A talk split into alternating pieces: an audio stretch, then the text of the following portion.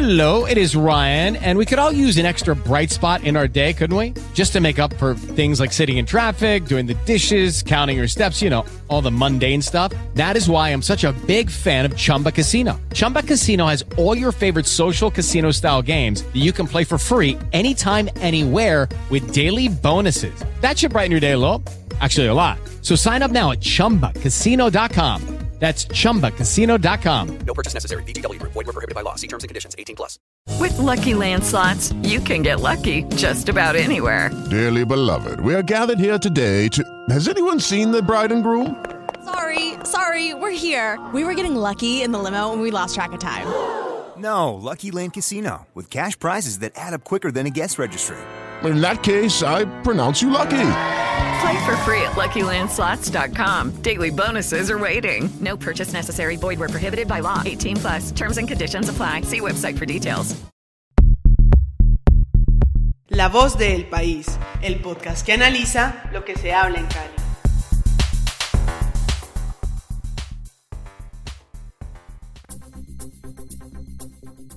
Hola, ¿qué tal?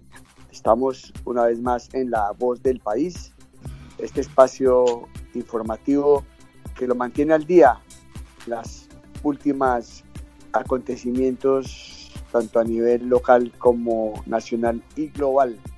Hoy vamos a hablar de, las medidas que anunció ayer la alcaldía. Vamos a hablar de eh, las implicaciones eco- económicas que tienen esas medidas. Vamos a hablar un poco de machismo y vamos a hablar un poco de la DIMAYOR. Entonces arrancamos de una vez con César, perdón, con el doctor Carrillo, José Luis Carrillo, que nos va a hablar y nos va a ampliar un poco estas medidas que anunció ayer el alcalde eh, eh, Jorge Iván Ospina. Adelante, don doctor Carrillo. Eh, Fraterno saludo a usted, Diego, a nuestros usuarios y a mis compañeros de mesa. Bueno, salió un nuevo decreto por parte de la Alcaldía Municipal de Cali que de alguna manera busca ponerle freno eh, a la propagación del virus que se está dando en la ciudad a través de unas medidas restrictivas que ya se habían venido aplicando en escenarios anteriores. Pero queremos hacer un poquito de pedagogía, expliquémosles un poquito eh, a las personas así a manera de guía qué es lo que va a pasar. Las medidas eh, primero se van a aplicar durante el puente festivo y hay unas varia- variaciones al pico y cédula. Es decir, que de este sábado 18 de julio hasta el lunes 28 de julio, el pico y cédula funcionará de forma dividida durante las jornadas. Esto dependiendo del dígito en el que termine su cédula. En otras palabras, desde las 6 a.m. a las 12.59 p.m. solo podrán salir aquellas personas con cédulas terminadas en dígito par, es decir, 2, 4, 6, 8 y 0. Y, quienes y los que tengan el documento en impar, es decir, 1, 3, 5, 7 y 9, pueden salir de 1 pm a 8 pm. Esto durante el fin de semana que empieza el sábado y termina el próximo lunes de- eh, festivo. ¿Qué va a pasar este viernes? Este viernes el pico y cédula sigue común y corriente, es decir, que las personas pueden salir todo el día, las personas en, eh, eh, con cédulas terminadas en 2, 4, 6, 8 y 0. Y el próximo martes 21 de julio, eh, las personas eh, con cédulas finalizadas en dígitos impares, es decir, 1, 3, 5, 7 y 9. Ok, ¿cómo van a operar, eh, José Luis, eh, el toque de queda y la ley seca durante este puente festivo? Empecemos con la ley seca. La ley seca va en un horario continuo desde las 8 de la noche de este viernes hasta las 6 de la mañana del próximo martes. Por su parte, el toque de queda va a ser por días, es decir, desde las 8 de la noche hasta las 6 de la mañana del día siguiente. Ejemplo, para este eh, viernes empieza a las 8 de la noche y culmina a las 6 de la mañana del sábado. El mismo horario aplica para el domingo y el lunes. El toque de queda va a terminar a las 6 de la mañana del martes 21 de julio. El, municipio, el alcalde ha señalado algunas comunas de Cali como zonas eh, eh, en alerta roja. Si mal no voy a tratar de acordarme, son las 5, son la 10, la 15, la 16 y la 21. ¿Qué está pasando en estas eh, eh, comunas que han decidido decretar eh, alerta roja en, en, eh, en esas zonas? Bueno, tiene muy buena memoria, jefe. Efectivamente, esas son las zonas que fueron eh, declaradas en la alerta roja porque tienen un alto, un alto número de incidencia en propagación y casos de COVID. Para que recordemos un poquito cuáles son esas comunas. La 5, por ejemplo, es donde está en los barrios El Sena y Los Andes. la 10, El Guabal y Santa Elena. La 15 es Comuneros y Laureano Gómez la 16 Mariano Ramos y Ciudad 2000 eh, eh, y la 21 Valle Grande y ese Paz.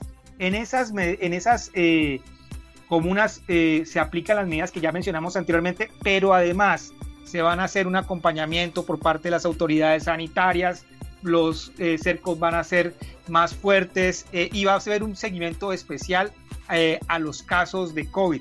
Esto para evitar la propagación del virus. Pero le cuento una cosa, jefe, eh, cruzando información junto con eh, la Secretaría de Gobierno, nos enteramos que en barrios, que, los barrios con mayor incidencia de COVID eh, son los que usualmente, no todos obviamente las comunas, se portan mal. Es decir, que tienen disciplina social, a los que le han impuesto mayor número de comparendos por no acatar las medidas, los que tienen las famosas rumbas y presentan aglomeraciones. Entonces, de alguna medida lo que se busca es reducir el número de contagios en dichos sectores. Muy bien, bueno, José Luis, eh, ¿algo, para, eh, ¿algo para agregar? Sí, señor, lo invito a que escuchemos a Jimmy Dranguet, subsecretario de Inspección y Vigilancia, hablándonos sobre esta situación. Son comunas que el Observatorio de Seguridad de la Secretaría de Seguridad y Justicia nos reporta altos índices de indisciplina social. Eh, son las comunas con mayor incidencia de comparendos.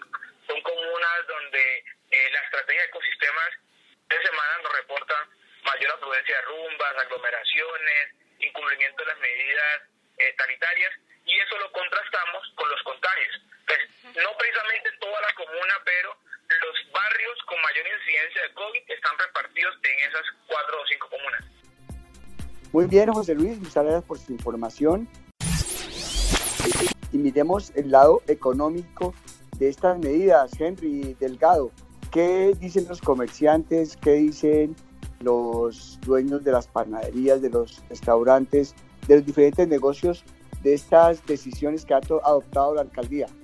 Diego, ¿qué tal la audiencia del país? Un saludo cordial para todos y también para mis compañeros de mesa.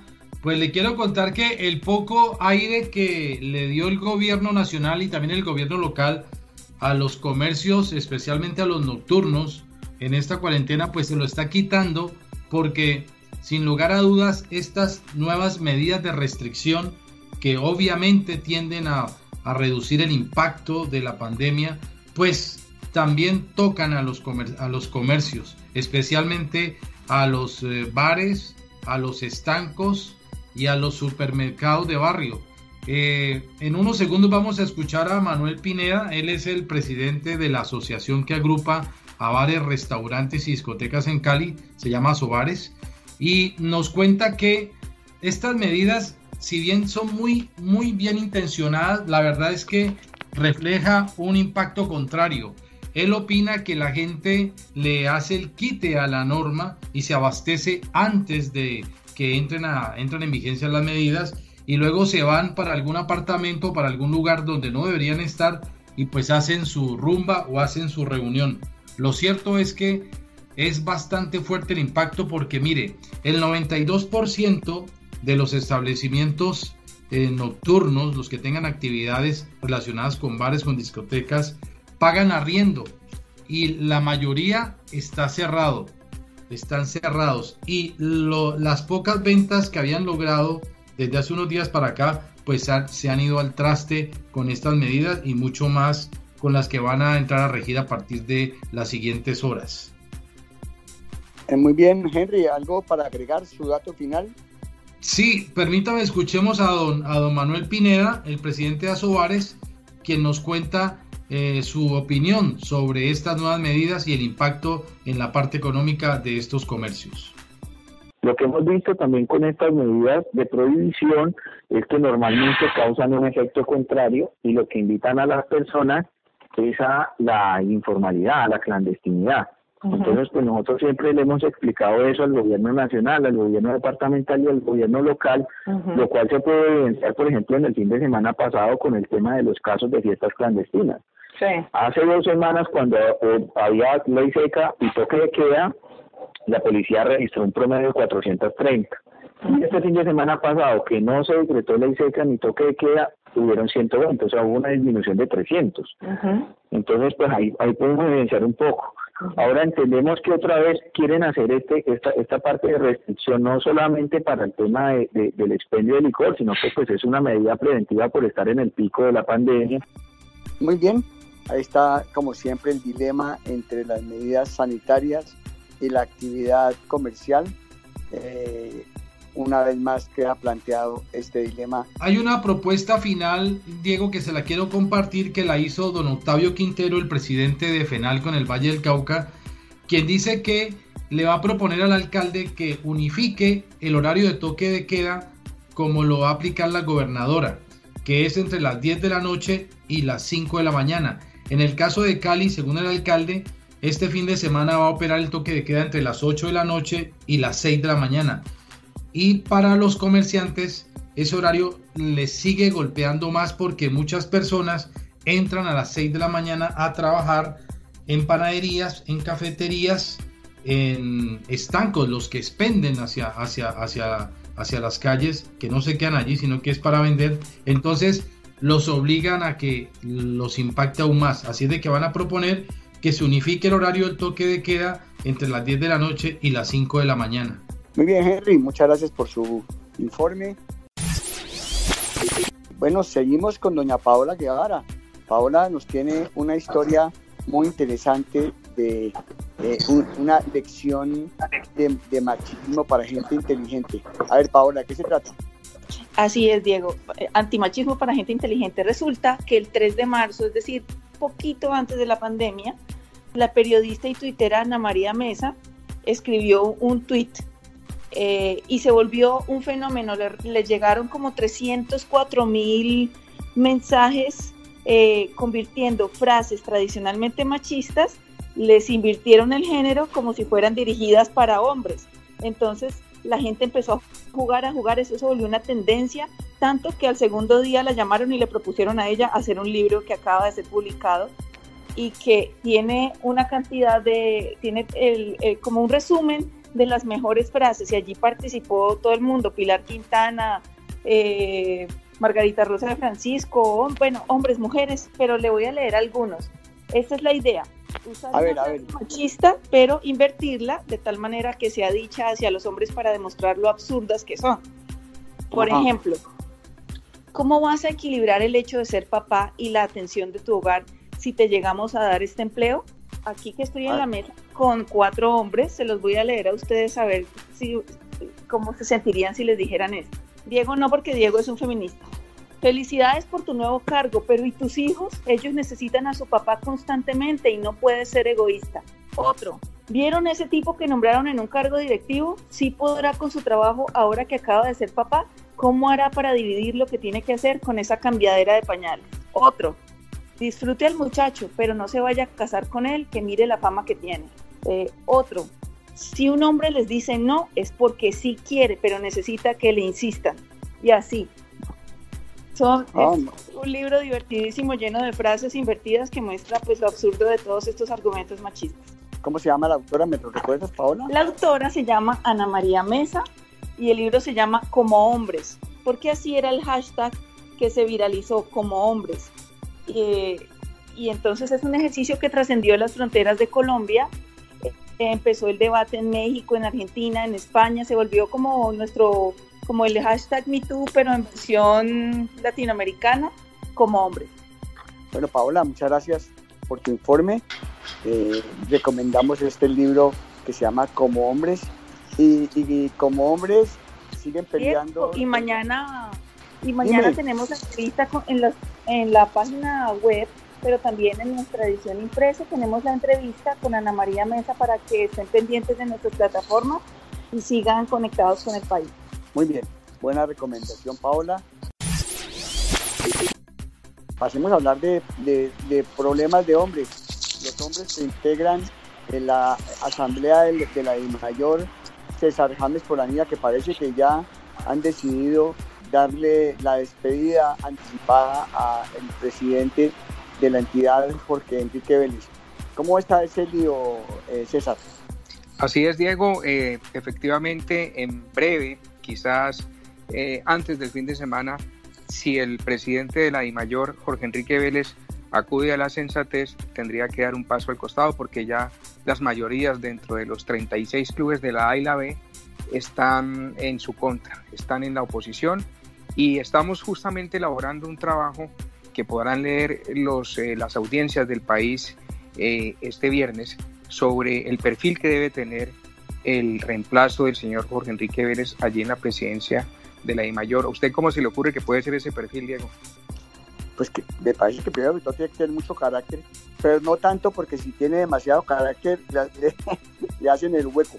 Yo, creo que, yo creo que ese es un cargo muy difícil porque tiene 36 jefes y poner de acuerdo a 36 jefes es muy importante. Pero ¿sabe qué creo yo? Que es fundamental, César, que sepa Señor. Que conozca el fútbol, que sepa cómo es este deporte, cómo funciona, cómo piensan los futbolistas. Es que el señor Vélez era un político y lo cayó como un paracaidista en la de mayor sin conocer nada de esta actividad ni de nada de trayectoria. A mí me parece que es fundamental que el nuevo presidente de la de mayor sea una persona del fútbol. Sí, efectivamente, como usted lo señala, debe tener esas características de acuerdo con las fuentes que hemos consultado. Debe tener liderazgo, carácter, debe ser un tipo transparente y con recorrido como ejecutivo, sobre todo pues en, empresas grandes. Mire que daban un ejemplo, eh, ahorita les, les, permitimos escuchar un audio de, de, Nacho Martán, quien ha sido uno de los grandes opositores de Jorge Enrique Vélez. Eh, daban un ejemplo de lo que hace el presidente de la Liga Española, Tebas, en, en España, que fue, eh, perteneció al fútbol, fue jugador de fútbol, pero hizo carrera, eh, se preparó y se hizo asesorar por eh, gente conocedora del fútbol. Inclusive Nacho Martán da una figura o propone una figura que, que podría funcionar y, tiene que ver con que haya un presidente mayor de la Federación Colombiana y que tenga este dos gerentes, uno para la de mayor y uno para el fútbol, que es el fútbol aficionado, de tal manera que se encarguen de conseguir recursos, de ejecutar eh, las instrucciones principales eh, en torno al fútbol colombiano. Pero escuchemos lo que dice Nacho Martán sobre cuál debe ser ese perfil. Debe ser un tipo con buenas relaciones con el gobierno, con buen conocimiento en el tema de mercadeo, con buena, buena relación con el tema de la empresa privada, con buen manejo de organizaciones, con muy buen manejo de grupos. Creo que debería al estilo Tebas, que no era un gran dirigente, digamos que era un dirigente de la B en España, se asesoró de gente de marketing, de, que había trabajado en Facebook, en Amazon, en McDonald's, en, en Coca-Cola, cualquier empresa grande, y se dejó asesorar. O sea, maneja equipos, maneja grupos, maneja grupos de trabajo. A mí de todas maneras me parece, César, no tiene que haber sido futbolista, pero tiene que ser una persona que le guste y que sepa de fútbol. No, y estoy totalmente de acuerdo, Diego. El hecho de que usted haya jugado fútbol o haya sido técnico no quiere decir que entonces ya eso le da todas las facultades y cualidades para, para ejercer este cargo. Pero yo creo que también viene siendo hora de que a uno de los hombres que ha estado vinculado al fútbol, yo no estoy proponiendo a este señor, pero me parece que alguien del perfil de Marulanda, quien fue presidente nacional, ahora es dirigente de la Alianza Lima en Perú y que se ha preparado como administrador de empresas, que tiene magíster en ejecución administrativa y que ha jugado fútbol y que sabe cómo es por dentro este negocio y, y los intereses de los jugadores, podría en algún momento ocupar uno de esos cargos porque tendría, cumpliría en ambas, en ambas facetas y me parece que eso podría ser también muy aceptable. Muy bien, César, esperemos a ver por quién se decantan los, los dirigentes del fútbol colombiano, pero ojalá Ojalá sea una persona que conozca este deporte y le guste. Gracias César por su participación, a Paola Guevara, también a Henry Delgado, a José Luis Carrillo, un agradecimiento especial a nuestro productor Camilo Rodríguez y como siempre, muchas, pero muchas, pero muchas gracias a ustedes, a quienes escuchan este podcast, a quienes lo comparten, por favor síganlo haciendo. Los invitamos también, como siempre, a que amplíen todas estas y muchas más informaciones en nuestras plataformas digitales y, e impresas. Soy Diego Martínez Lloreda, director de información del periódico El País, y les extiendo una amable invitación también para que mañana estén muy pendientes porque regresaremos con la voz del país. No olvides escuchar y compartir todos nuestros podcasts ingresando a elpaís.com.co.